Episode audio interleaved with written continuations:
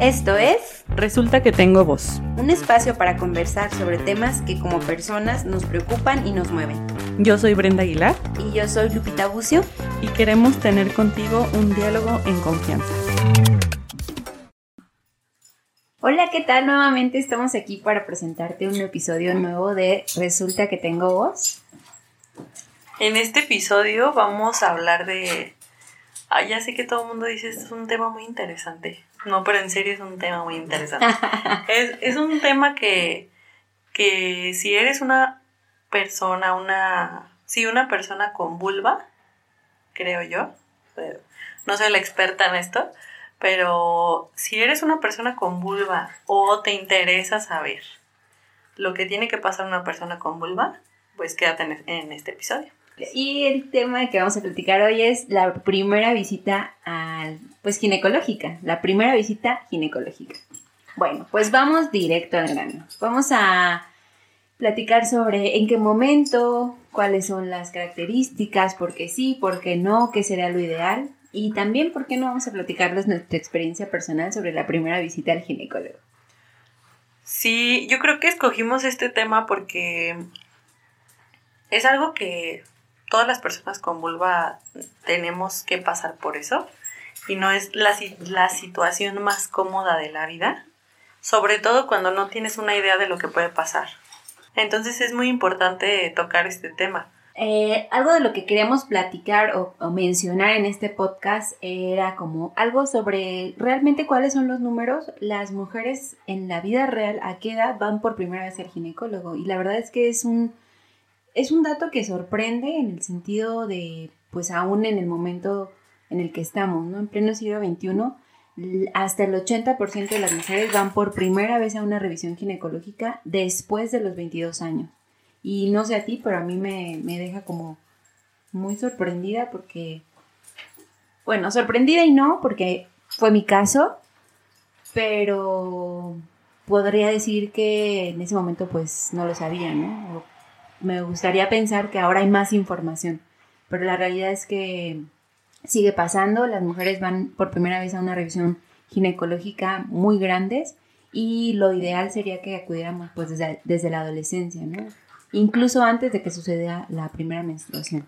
Sí, yo creo que ay, ya vamos a entrar en otro tema que a lo mejor es otro, otro episodio, pero hay una diferencia entre información y educación, ¿no? Entonces, aunque tengamos la información de vamos a, tenemos que ir, es lo, lo mejor para nuestro cuerpo, etcétera, no necesariamente siempre funciona así. Entonces, qué bueno que tocas el, el tema de, de tu experiencia. No sé si te latería empezar por eso y yo te cuento también igual la mía. Sí, sí, la verdad es que creo que como le sucede a la gran mayoría de, de las mujeres, al no tener nunca ningún síntoma, ningún malestar, nunca pensé en, en una revisión ginecológica hasta que, pues por formación, porque lo veía en la escuela, eh, vi que pues era necesario, ¿no? Entonces yo creo que mi primera visita a ginecólogo fue 23 años por sí, cuando estaba en el internado, cuando terminé la carrera y, y me fui al internado, ¿no? Y un poco parte del trámite. Te hacen estudios generales, te preguntan cuándo fue tu última revisión ginecológica y pues, Guau. Entonces, si no hubiera sido por el trámite, a lo mejor te hubieras tardado más. a lo mejor hubiera tardado más. Sí, no, no sé, no sé cuánto, porque a partir de ahí también ya fui muy consciente y la he hecho anual, una vez por año, como tiene que ser. Pero, pero sí, o sea, no, no sé cuánto tiempo más me hubiera tardado, ¿no? Y, y me pasa, o sea, actualmente en, en la consulta veo eh, mujeres que están estudiando recién empezando a trabajar, muy común y cada vez más, y me encanta porque se hacen responsable de quizá de sus finanzas y uno de los primeros proyectos es cuidar su salud, ¿no? Pero sí sería una, un excelente avance en que las chicas o las mujeres pues fueran desde la adolescencia, ¿no? Eso sería como lo ideal. ¿Cómo fue tu, bueno, a qué edad fue tu primera experiencia? Porque no te conté cómo fue, pero ahorita podemos contarlo.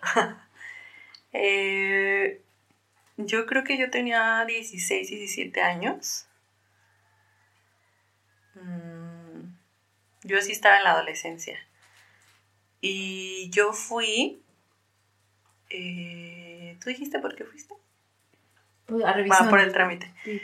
Eh, yo fui porque mi entonces pareja de ese momento me insistió, recuerdo que me insistió en que era importante que, que fuera, ¿no? Y mucho sobre, pues sí, sobre el autocuidado, pero mucho más creo que por el tema de métodos anticonceptivos.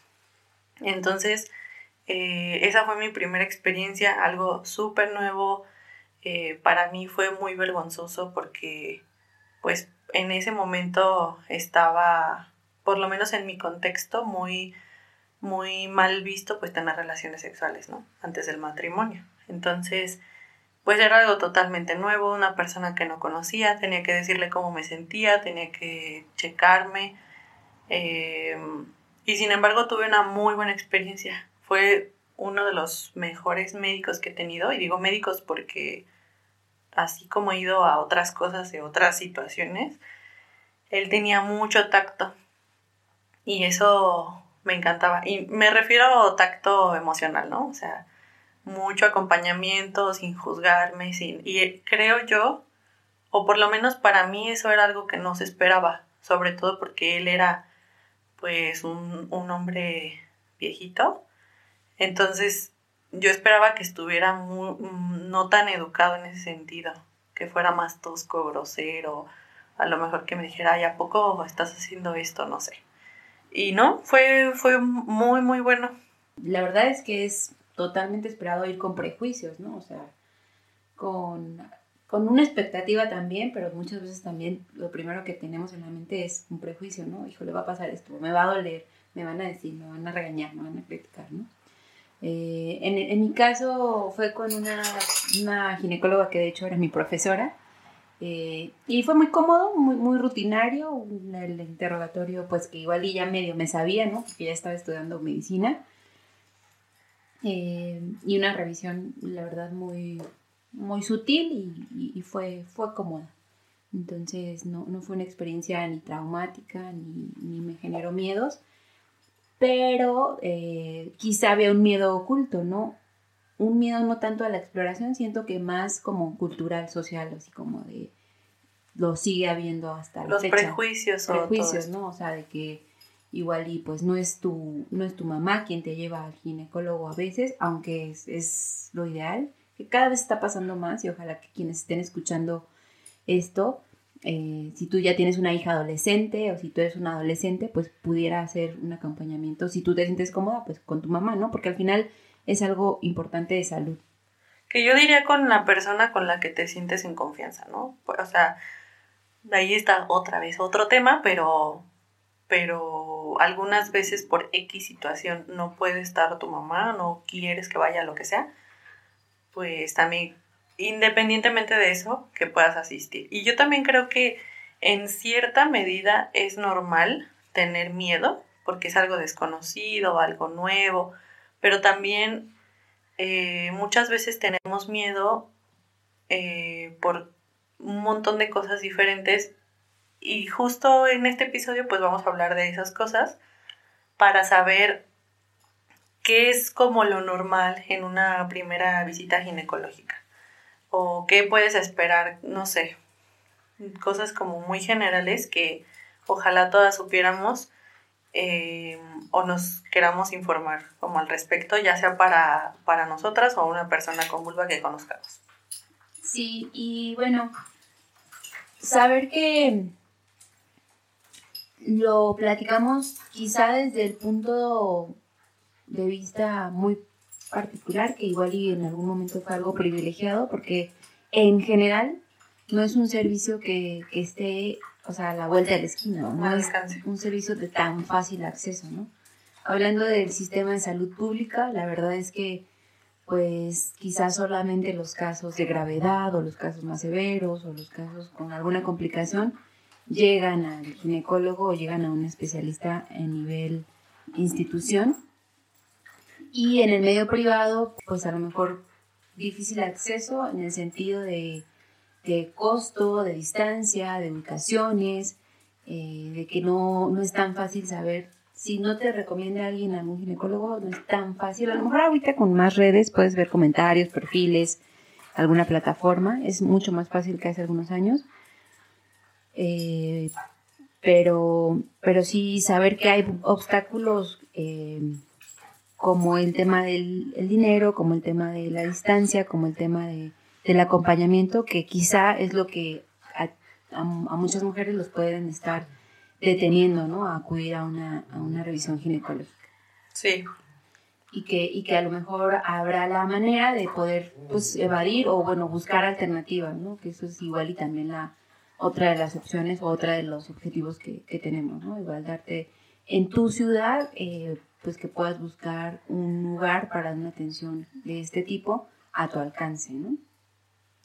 Sí, yo creo que justo, aunque sabemos que, que no es así para todos los casos y todas las situaciones, el fácil acceso y solo desinformación o educación, etcétera, o como un tema de, de postergarlo, vamos a hablar pues de, de las situaciones en las que sí se puede acudir y sin embargo no se hace por cualquiera de, los elementos que vamos a hablar, ¿no? O, porque no sabemos qué, qué se puede esperar. Si los numeráramos, el primer,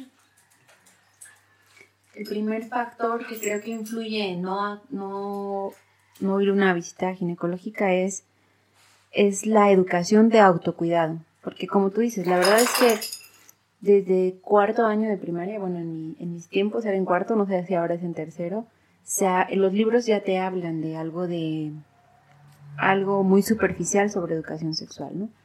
Y estoy segura que en alguno de esos renglones debe mencionar la medicina preventiva, ¿no? Que dicho sea de paso, la medicina preventiva es la mejor que podemos llevar a cabo, ¿no? Porque pues es la que en la que se gasta menos recurso y en la que se tienen menos complicaciones. pero, pero pues no, aunque ya sabemos algo de ese tema, el tabú que, se sobrepone al conocer el, tema, el tema de sexualidad, pues lo bloquea, ¿no? Entonces no tenemos la educación de autocuidarnos. Sí, en específico sobre el autocuidado, yo creo que más allá de que los libros estén desde no sé qué año ahora, pues justo se empieza por la familia.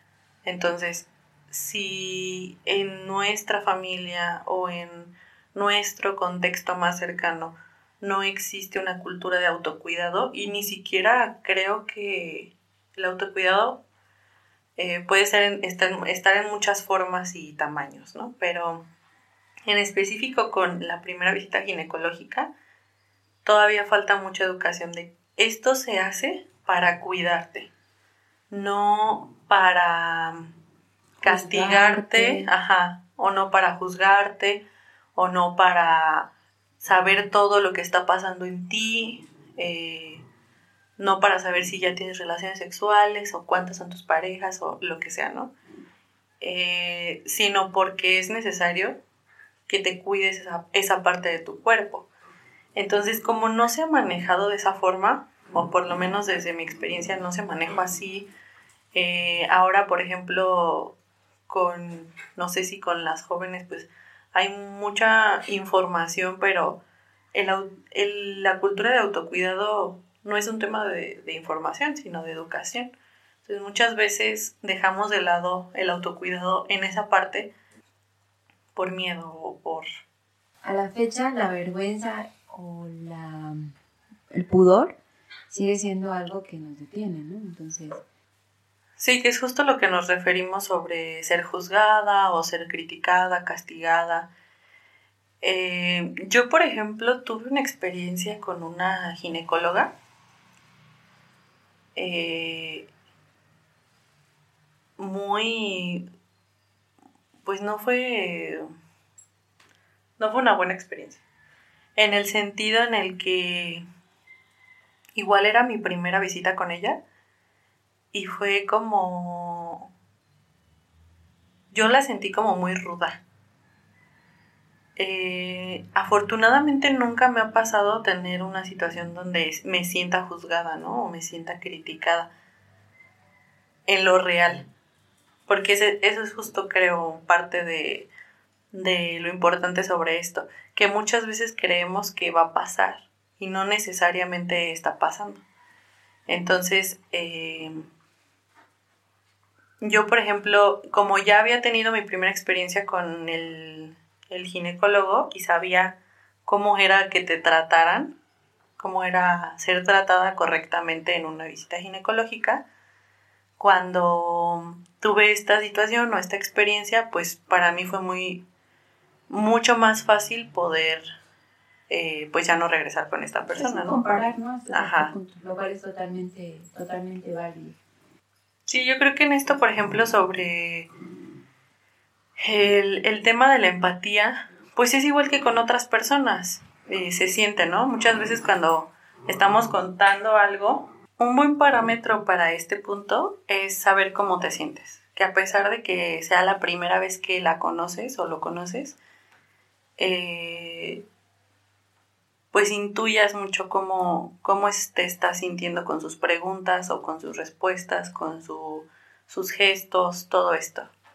Y, y sobre todo que antes de eso es muy importante que quien tiene la posibilidad de elegir a su ginecólogo, ginecóloga, eh, pues lo, se vale que lo investigues o sepas las mejores o las más cercanas recomendaciones de sus pacientes o algún, ahora la gran ventaja de los perfiles en redes sociales y, y a lo mejor que hagas todas las preguntas que, que surjan antes de, de, depositar tu confianza en alguien, ¿no? Yo creo que eso es importante.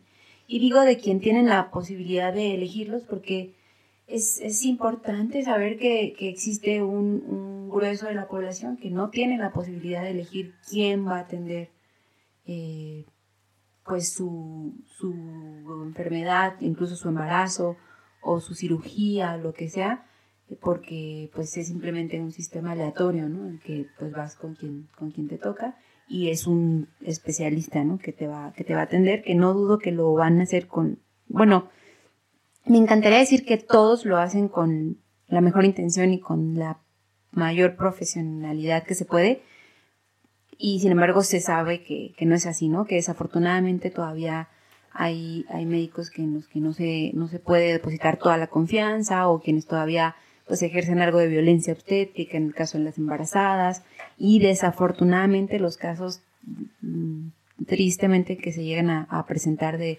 incluso algo de abuso durante una revisión, ¿no? Entonces, eh, si tienes la, la, gran ventaja o el privilegio de poder elegir, pues que sea una elección consciente y que, que sepas algunas de estas cosas que te vamos a platicar sobre qué sí, qué no y en qué momento.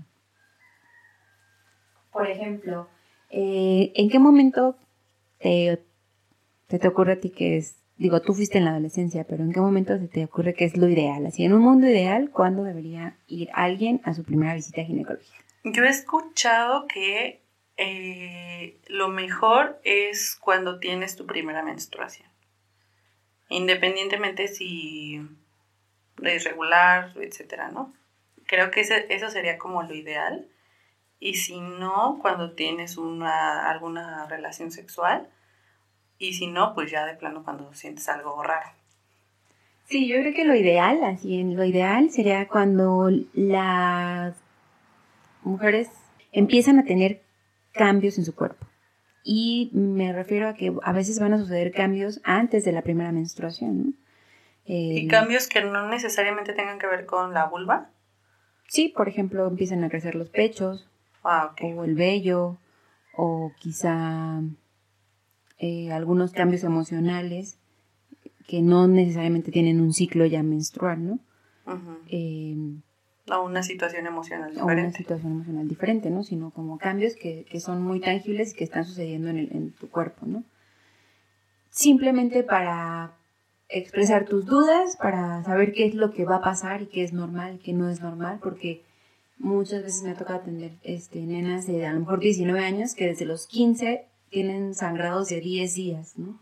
Con abundante sangrado y eso lo han visto, lo, lo han normalizado cuando no es normal, ¿no? Entonces, si sucediera una, una orientación antes de, de todos estos cambios, pues sabemos que va a ser normal y que no es normal, aunque nuevamente a lo mejor muchos libros lo dicen O en internet. Ajá, pero pues no es lo mismo tu caso particular, ¿no? Entonces ese sería el momento ideal.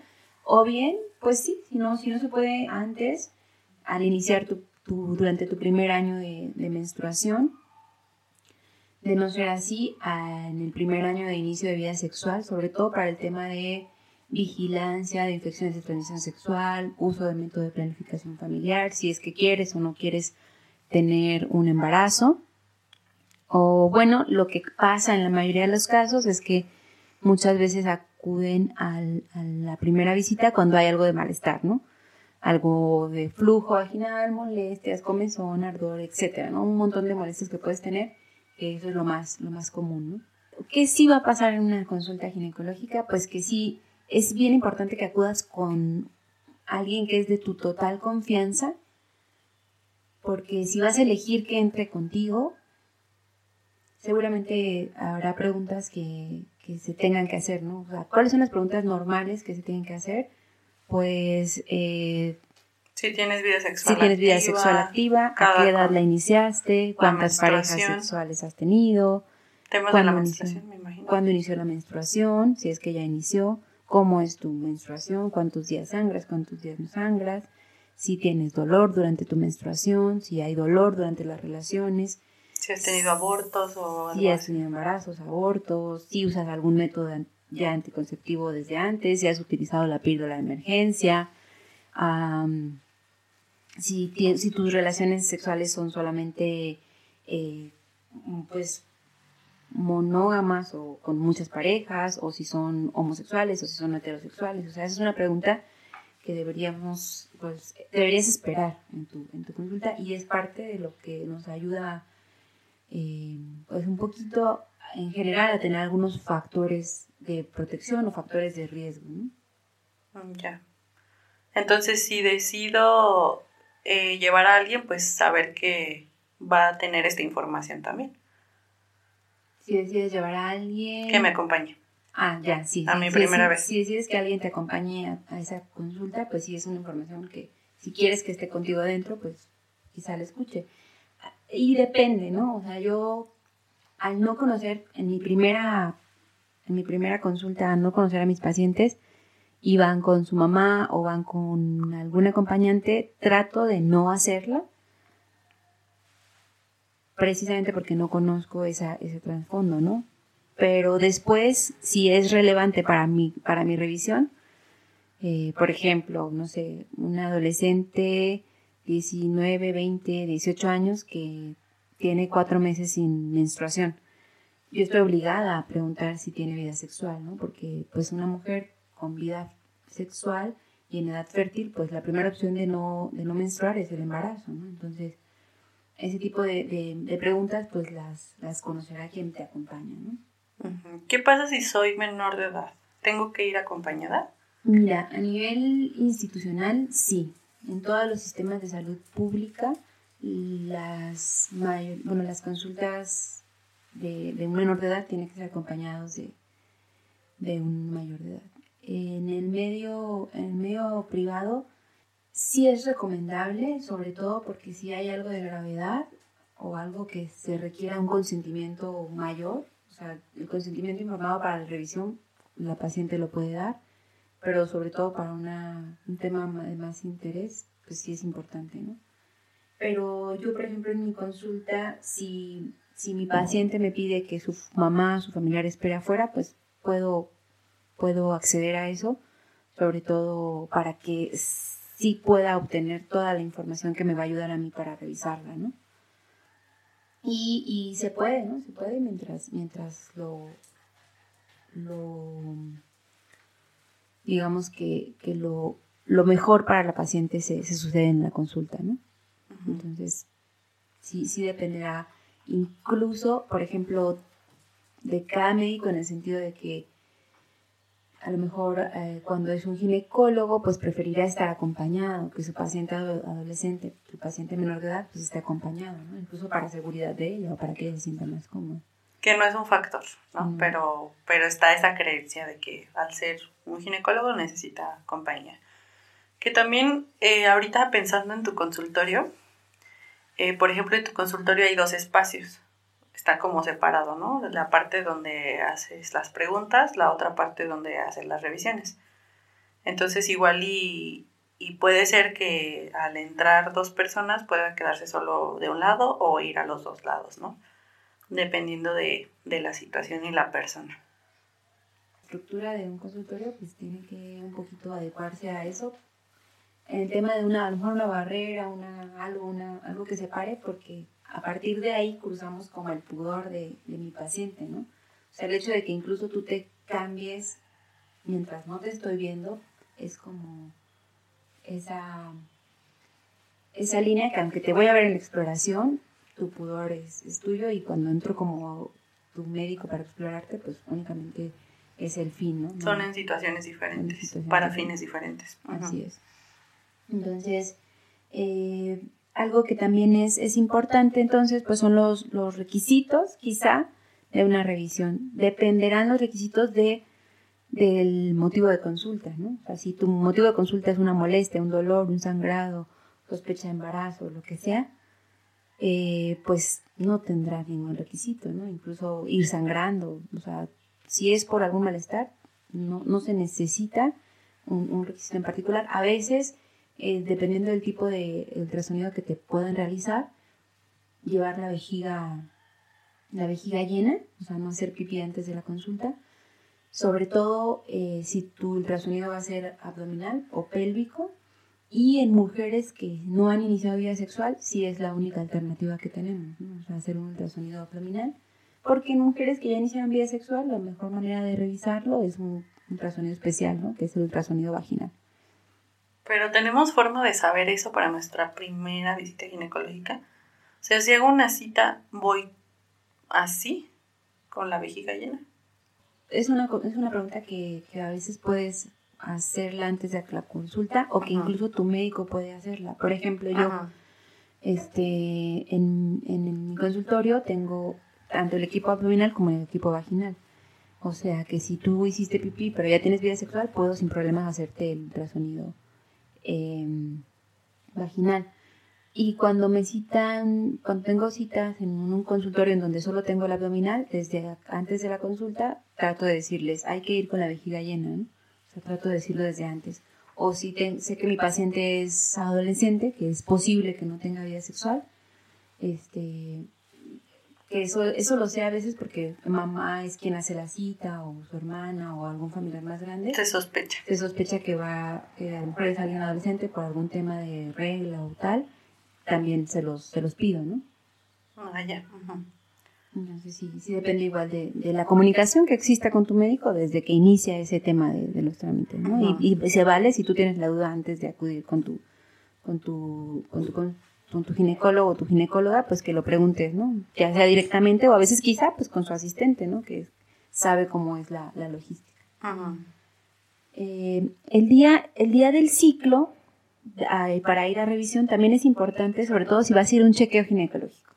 Si no tienes ninguna molestia, si tus ciclos son normales, si reglas mes con mes, si no hay dolor, si tu flujo es normal, si solamente vas a ir a una revisión, lo ideal es que eh, te presentes sin sangrado de menstruación.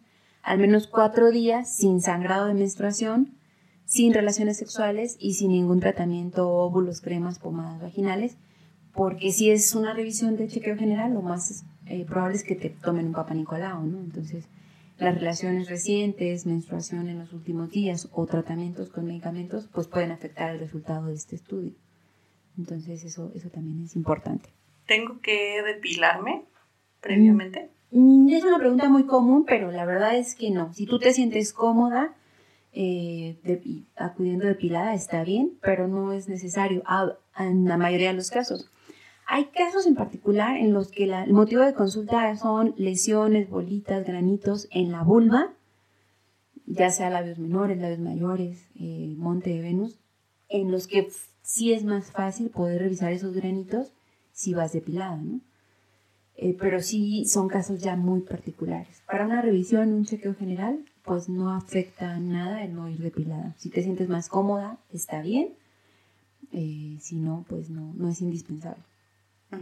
¿Tengo que ir recién bañada? No sé si ese es un tema solo mío, pero yo, por ejemplo, pienso que es importante hacer la cita como sabiendo que me voy a, a bañar, digo, me baño todos los días. Quiero dejar eso claro. Pero que me toquen un día que me toca bañar. no, no, pero me refiero a que, que sé que voy a estar en mi casa y me puedo bañar y solo va a ser como el transcurso de, de pues del camino a llegar. Pero no sé si, si tiene que ver algo, influye en algo o solamente son mis ideas de que tengo que ir así. Pues yo creo que ese es un tema más cultural y personal. O sea, que si vas a exponer tus genitales, pues lo que más personalmente te gustaría mostrar, ¿no? Que si realmente afecta o modifica la exploración, pues no, la verdad es que no, no modifica la exploración. Quizá es, es más cómodo para el paciente y claro, para el, para el médico es, más cómodo en el sentido de que pues sí puede llegar a tocar explorar a mujeres a lo mejor que por situaciones de personales de vida, incluso de por ejemplo, en experiencia personal, ¿no? me, ha, me ha tocado revisar, en servicio social a mujeres este, que por su cultura, este, por su, su lugar en donde viven, no, no, no, no, realizan un aseo diario. Y pues es, los genitales es un, es un área de bacterias, ¿no? Y que al paso de los días las bacterias se van acumulando. Claro que los olores que se despiden inmediatamente al día, al momento, en el día que te bañas, a cuatro o cinco días después, son diferentes, ¿no? pero seguramente no van a modificar en gran medida el, el resultado de la exploración. Pero sí, si, si, tú te sientes más cómoda así, pues igual, ¿no? Vale, vale que lo, que lo hagas de, de esa manera. Ajá, aunque también si tu cita, si la persona, ya hiciste toda la investigación, estás animada o, o, o algo, estás animada a ir y solo hay una cita a las 4 de la tarde, digo, Sí, claro, puedes, puedes, eh, puedes ir así. omitir ese, ese detalle de bañarte una hora antes. Sí, porque la prioridad es el autocuidado, otra vez. Pues creo que casi contamos todas las indicaciones. No sé si alguna se me pasó. A ver, ayúdame, Brenda. Pues no me... Hay algo que me suena, que hablábamos hace poco, sobre qué puedo hacer. Ya hice mi investigación, ya hice mi cita, estoy ahí y no me siento cómoda. ¿qué puedo hacer en ese momento? ¿Se vale que me vaya? ¿Se vale decir, la verdad no me gusta cómo me está tocando? O, investigar un poco sobre por qué, por qué vamos a hacer esto en relación a mi cuerpo, no sé. Sí, yo creo que totalmente se vale, eh, porque al final eh, es uno de los derechos del paciente el, el, poder pedir una segunda opinión y, eso desafortunadamente sí depende de cada médico y, algo que yo me he habituado, por ejemplo, en la consulta es que antes de explorarlas, les pregunto si me dejan explorarlas, ¿no? Porque la verdad es que sí puede pasar, ¿no? Que mientras te está interrogando no, no te dé la confianza o, puede ser que no te genere la confianza o que tus mismas inseguridades pues no te den para, para la revisión tus experiencias. Eh, y a veces es mucho más traumática una revisión forzada.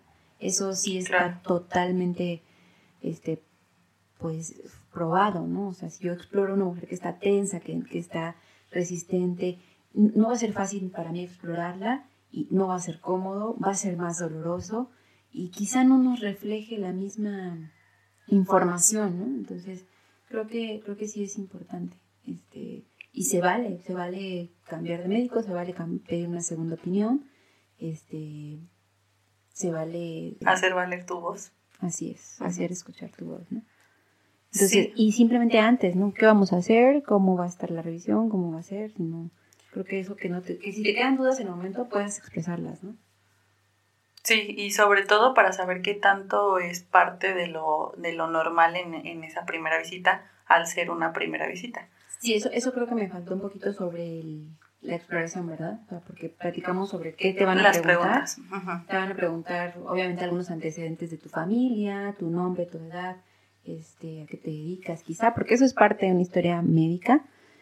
Pero en el momento de la revisión, eh, una revisión pues completa incluiría hacer un ultrasonido, ver tu matriz, ver tus ovarios, con estas dos modalidades que te platico, que puede ser pélvico, o sea, por, la, por tu abdomen, o vía vaginal, que para eso pues tienes que retirar toda tu ropa, y, ponernos en una posición ginecológica, ¿no? que casi siempre es con, con las rodillas separadas y, y en una camilla ginecológica.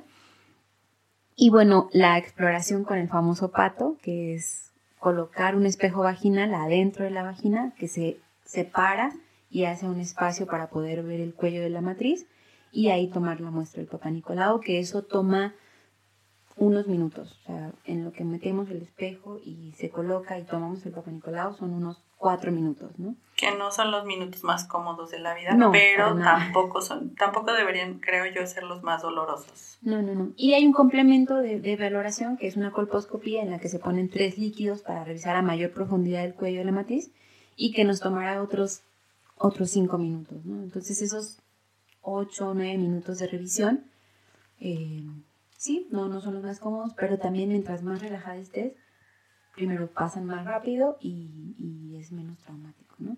Entonces eso es normal. Este, casi siempre en la exploración vaginal ginecológica se hace con instrumentos, un espejo, una pinza. Es raro que tengamos que tocar con las manos a menos que existan lesiones, a menos que tengamos que movilizar vello púbico, los labios, tocar. A veces se, se intenta hacer con alguna pinza. Y bueno, tocar directamente, pues sí, las mamas hay que tocarlas directamente porque pues no hay nada que nos, que nos supla, ¿no? Bueno, o sea, hay estudios, mastografía, ultrasonido, que son un complemento de la, de la exploración o de la palpación, ¿no? Entonces eso, eso va a ser normal, que, que te pidan pues retirarte toda tu ropa, ya sea por secciones, primero la sección de las mamas o, o si quizá no hay ningún dato de alarma, eh, a veces lo del tema de las mamas sí es más enfocado en mujeres de riesgo o bien eh, ya con cierta edad, después de los 40 años, esa es una revisión obligada, ¿no? Entonces eso sería, eso sería parte de lo que puedes esperar. Yo, yo creo que todo lo que puedes esperar en una revisión.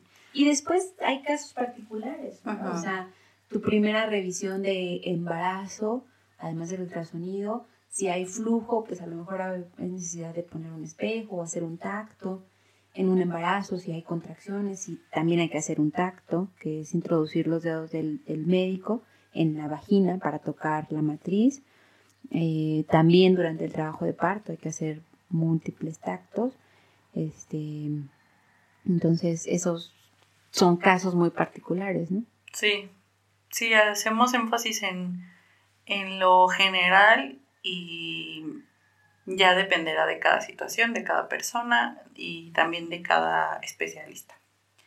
Bueno, pues cuéntanos si ya tuviste tu primera visita ginecológica, cómo fue tu experiencia, Eh, cómo ha cambiado eso, no sé, para futuras generaciones, eh, ya sea hermanas, primas, familiares o, o incluso si, si tienes alguna hija, hijo o hija con vagina eh, o con vulva para, para que podamos también informarnos, eh, a veces para nosotros, si ya, si ya tuvimos nuestra primera visita ginecológica, pues bueno, ¿no? Ya más o menos podemos saber en base a nuestra experiencia lo que pasó, pero la idea también es que otras personas lo conozcan, ¿no? Y, y justo apoyar a esto de la educación en el autocuidado.